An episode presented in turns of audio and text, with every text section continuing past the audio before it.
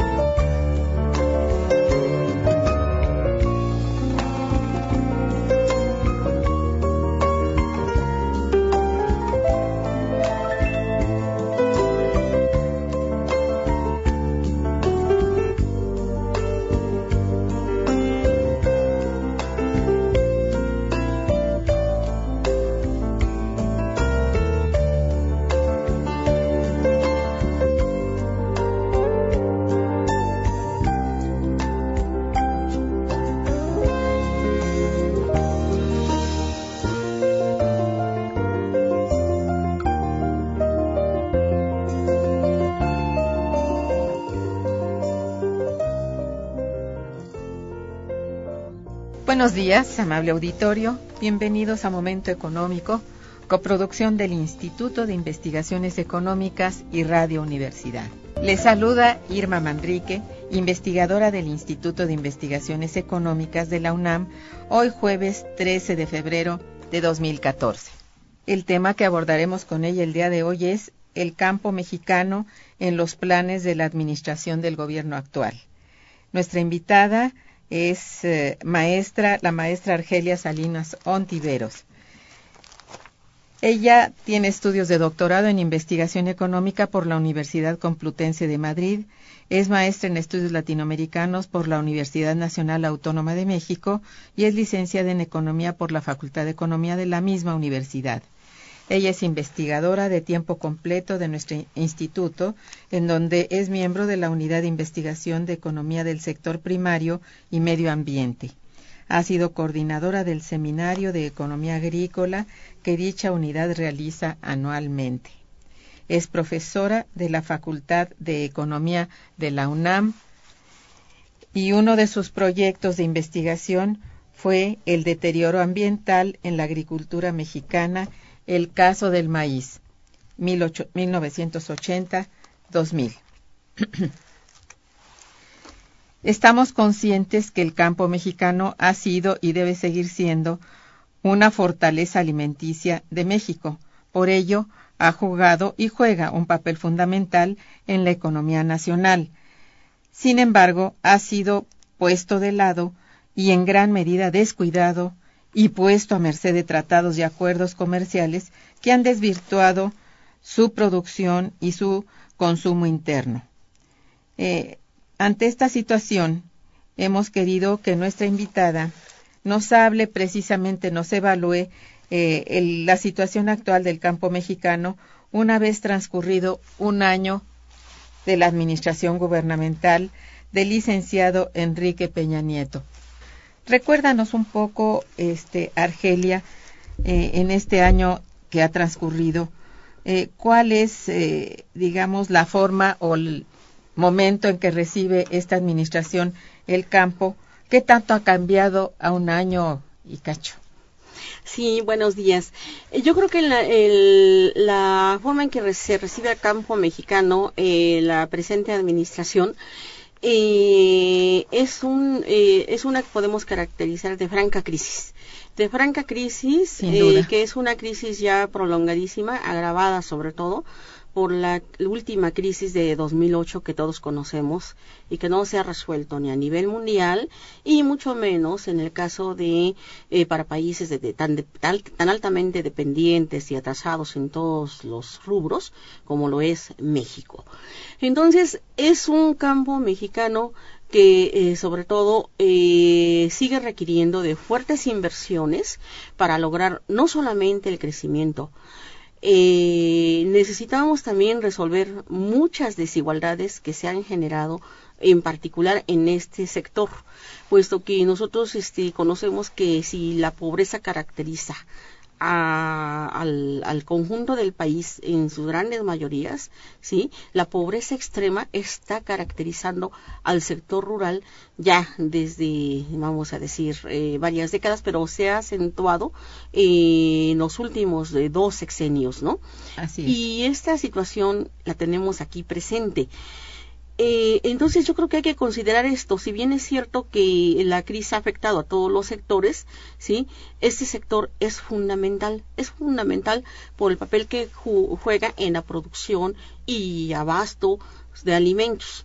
En ese sentido es fundamental porque las necesidades alimentarias son necesidades que como cualquier otra se tienen que satisfacer, pero que estas, esta, la de la alimentación y particularmente de la nutrición, eh, de no satisfacerse tiene múltiples secuelas, de las, cuales podremos hablar. Ah. Sí, pero además el campo mexica, al campo mexicano lo caracteriza toda una problemática multidimensional que tiene que ver pues con el uso de energéticos, ¿no?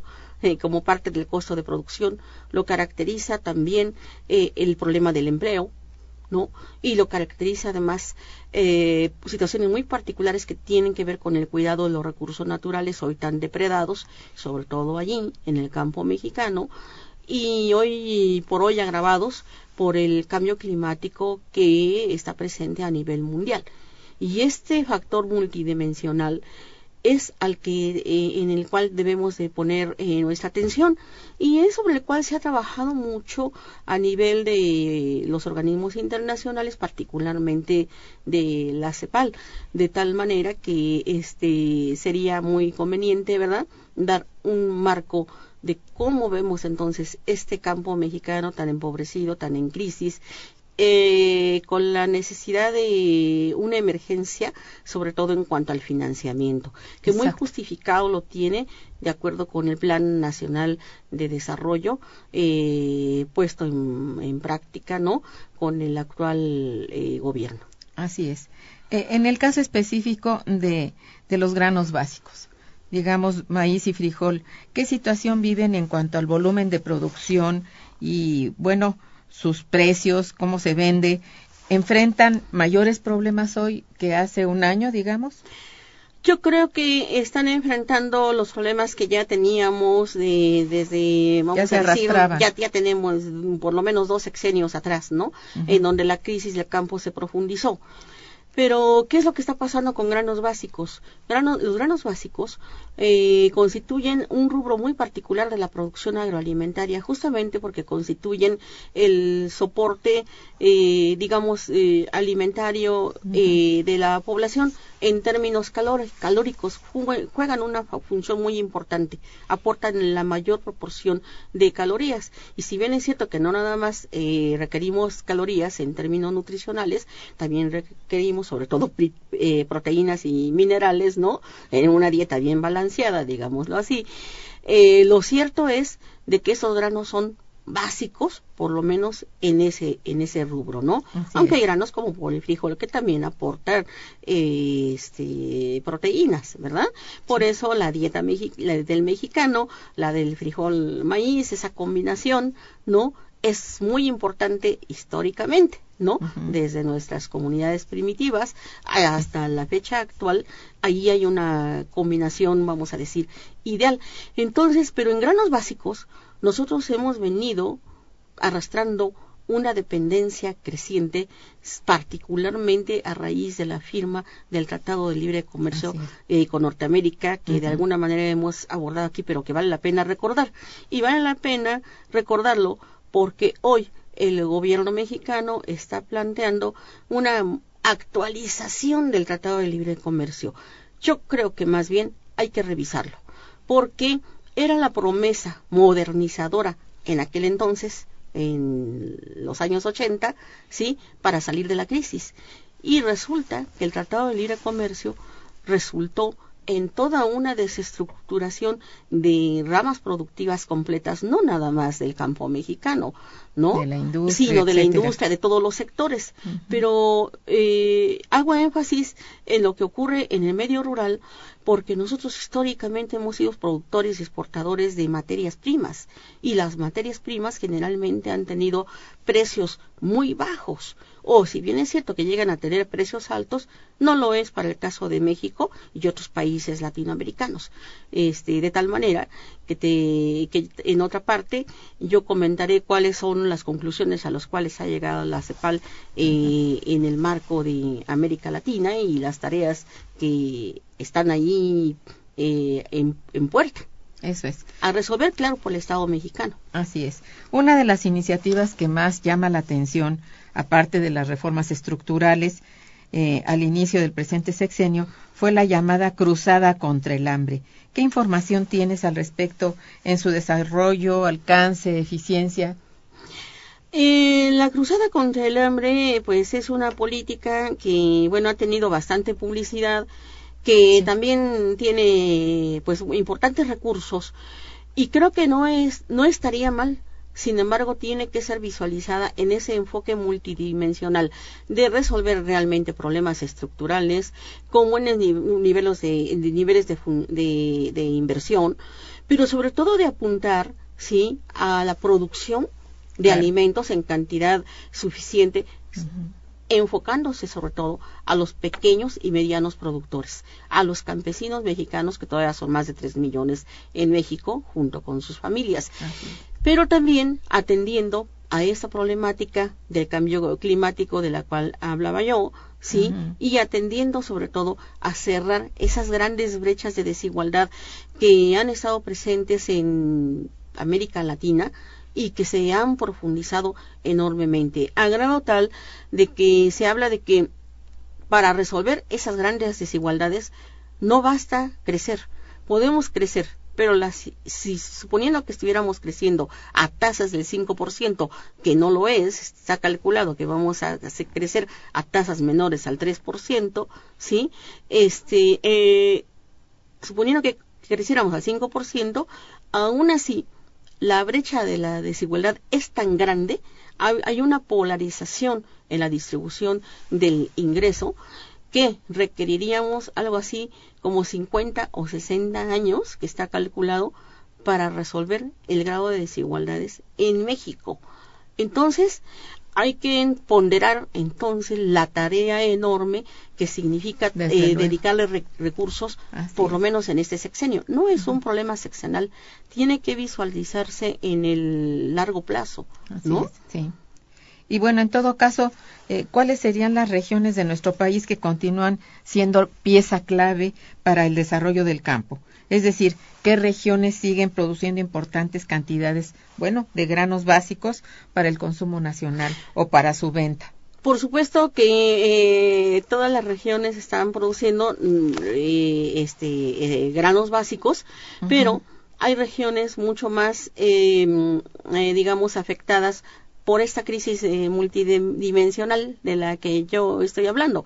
Recientemente tenemos los efectos del cambio climático en la región norte.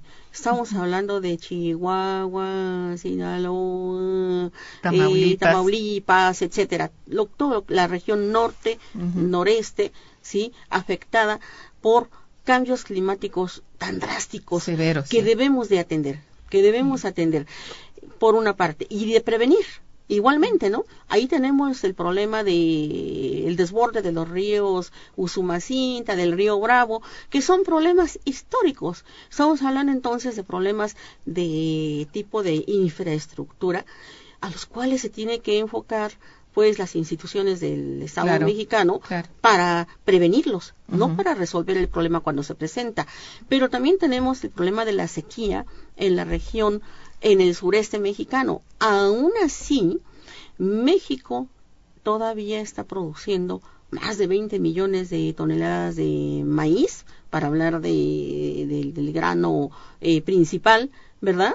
En México, ¿sí? y se calcula, eh, según estudios eh, ya realizados, que podemos más que duplicar esa producción si aprovechamos todas las eh, todas las regiones geográficas del país para cultivar si se hace una realiza una mínima tarea de fertilización de, de, los suelos.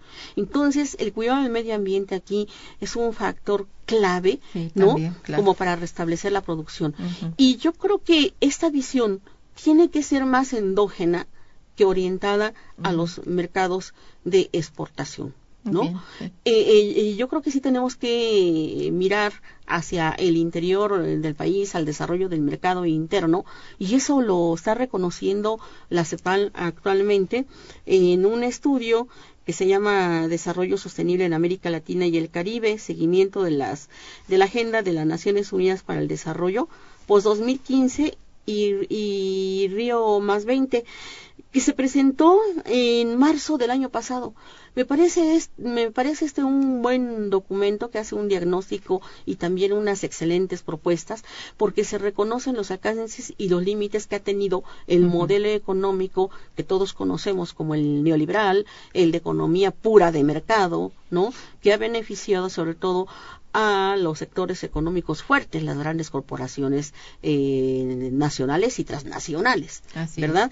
Y yo creo que hay que atender a la situación eh, financiera, a las posibilidades, a darle a aportar los recursos para todos los sectores, pero sobre todo tenemos uno muy importante, que es el campesinado mexicano, que no lo podemos seguir enviando a las filas del desempleo, a las filas de la migración o a las filas del cuarto poder, que es la delincuencia organizada, en manos de quienes ya está buena parte del campo mexicano. Es preocupante observar cómo eh, el control de precios de lo que se produce, cuánto se produce, y en dónde se produce está hoy en manos de ese llamado cuarto poder.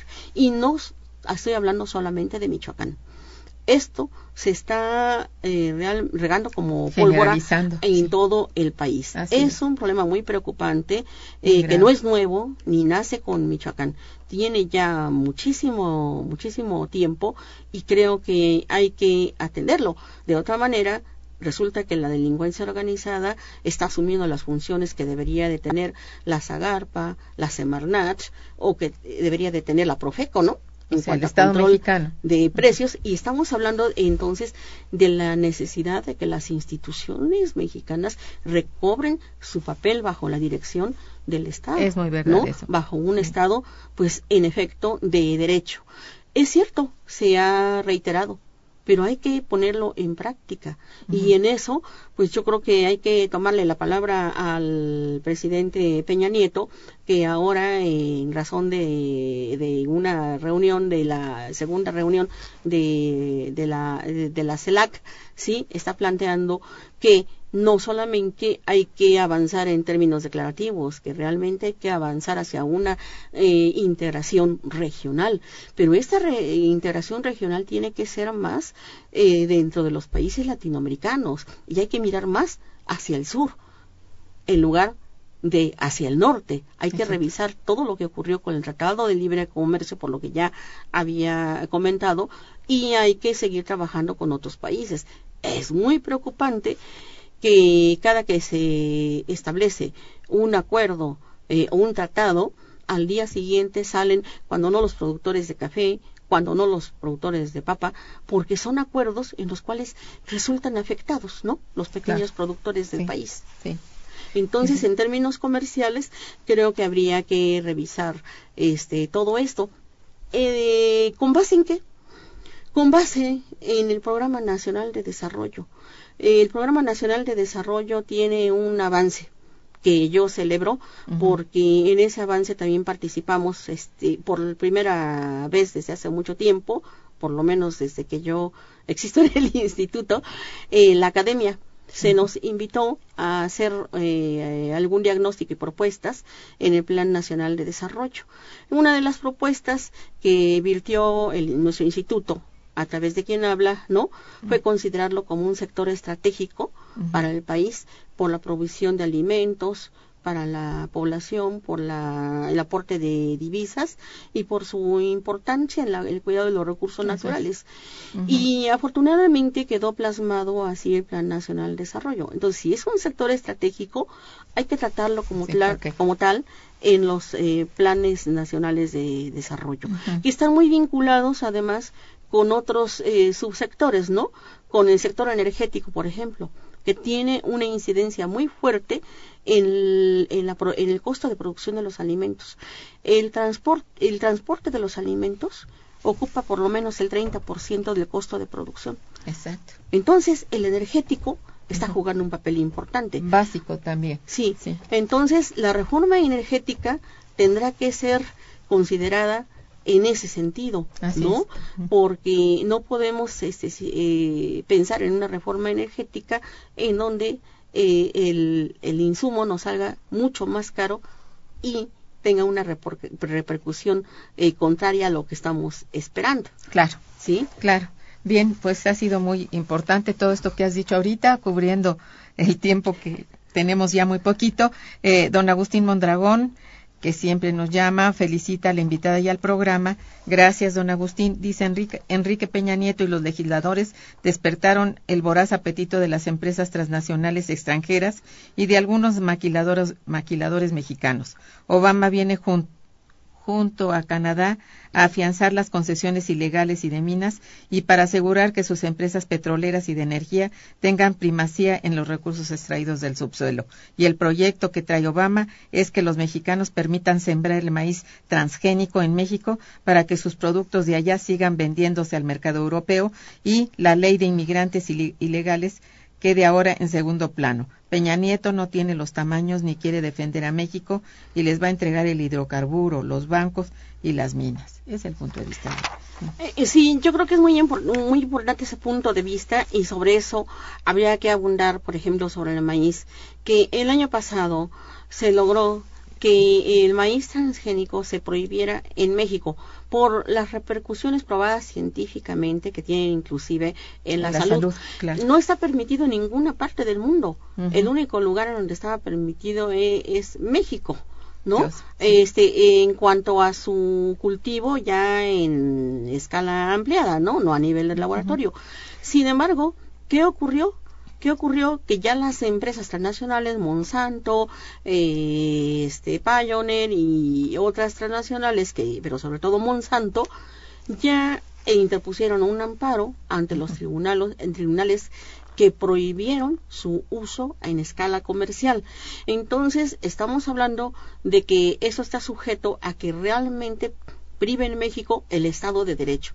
Y yo creo que sí es responsabilidad del Estado, ¿sí? Proteger este cultivo básico y a los sujetos que lo producen. Un cultivo no puede considerarse separado de su, de su sujeto productor.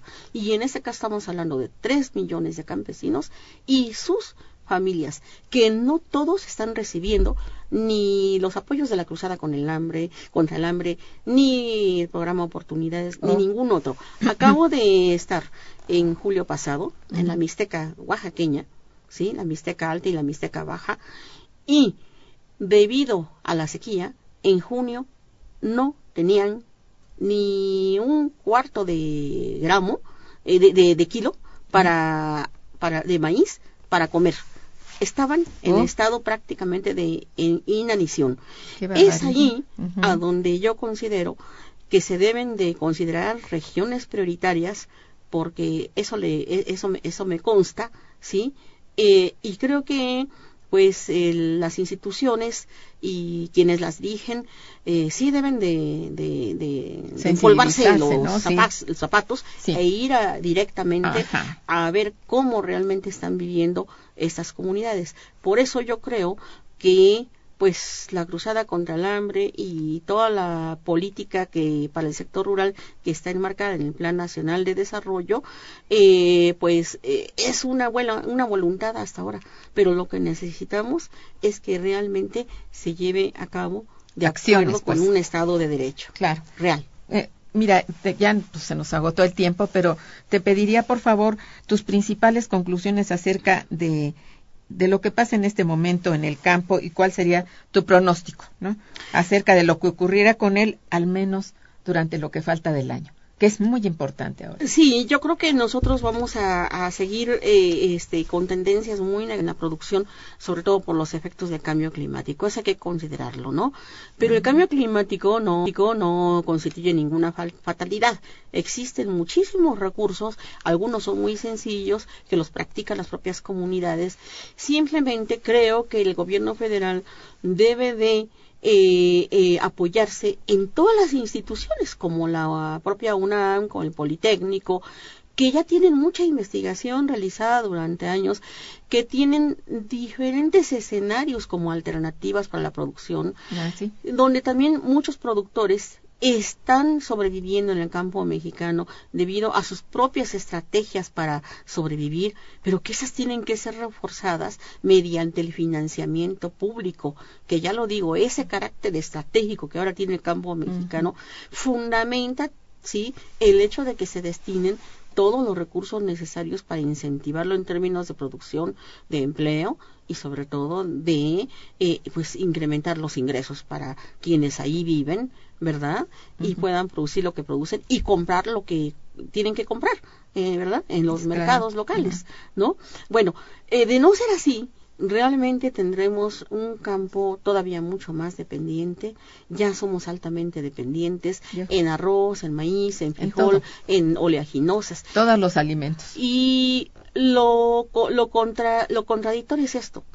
Las universidades, los investigadores, allí tenemos nuestros libros, ahí tenemos nuestros documentos, nuestras propuestas, ¿sí? Hay muchas propuestas para echar adelante no todo lo tiene que hacer el Estado mexicano. El Estado mexicano tiene que romper, digamos, ese cascarón burocrático en el que está encerrado, ¿sí? Y, bueno, hacerse del conocimiento que se está generando en las universidades, sobre todo en las públicas, ¿no? Que somos quienes nos preocupamos eh, por los grandes problemas nacionales y al respecto realizamos no solamente diagnóstico, sino problemas, propuestas muy concretas. Ahí hay varias propuestas que están publicadas, pues, en nuestro instituto y tienen años esperando desempolvarse y ponerse en práctica. Eh, bueno, un par de iniciativas que tú conozcas para revertir esta situación eh, a lo largo del sexenio. Eh, sí, simplemente el desarrollo tan sustentable, sustentable que fue un concepto en boga que se perdió, pero que ahora el propio gobierno mexicano está participando junto con el CIBET con agricultura de conservación. Es una ¿Qué es esto? La agricultura de conservación quiere decir producir granos básicos, sobre todo frijol, eh, digo maíz y trigo, aunque se pueden producir cualquier otro cultivo orientado pues a la producción ya sea de eh, granos o también de, ganado o de cultivos forrajeros, sí, aprovechando todos los recursos naturales existentes ahí, entre ellos, ¿sí?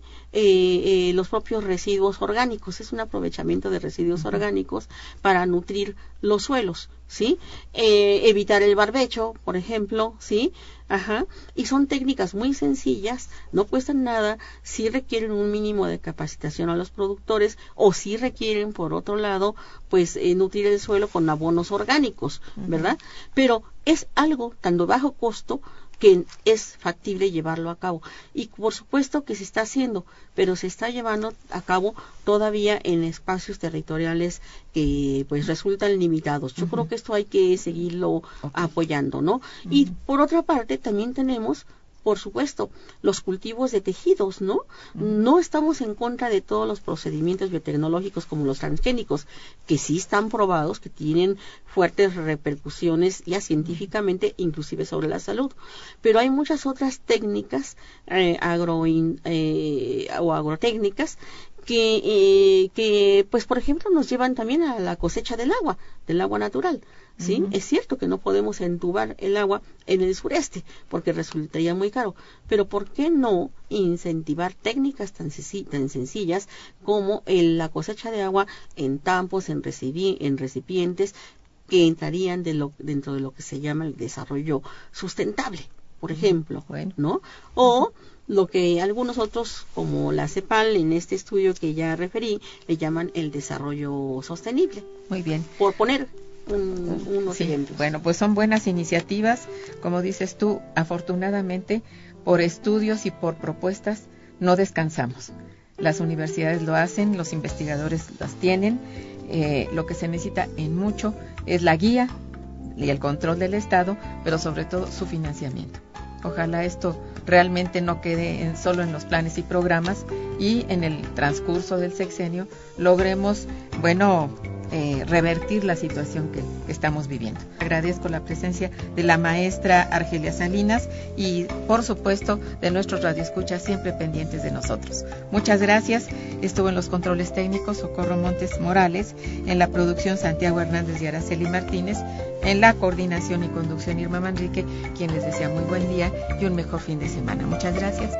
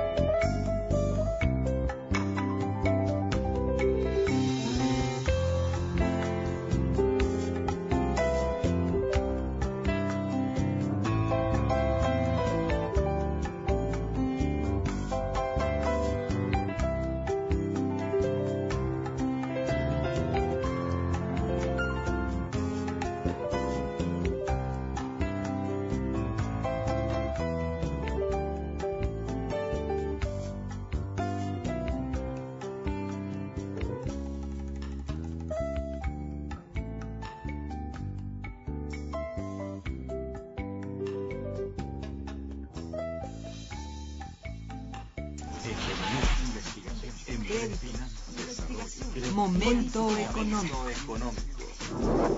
Radio UNAM y el Instituto de Investigaciones Económicas presentó Momento económico.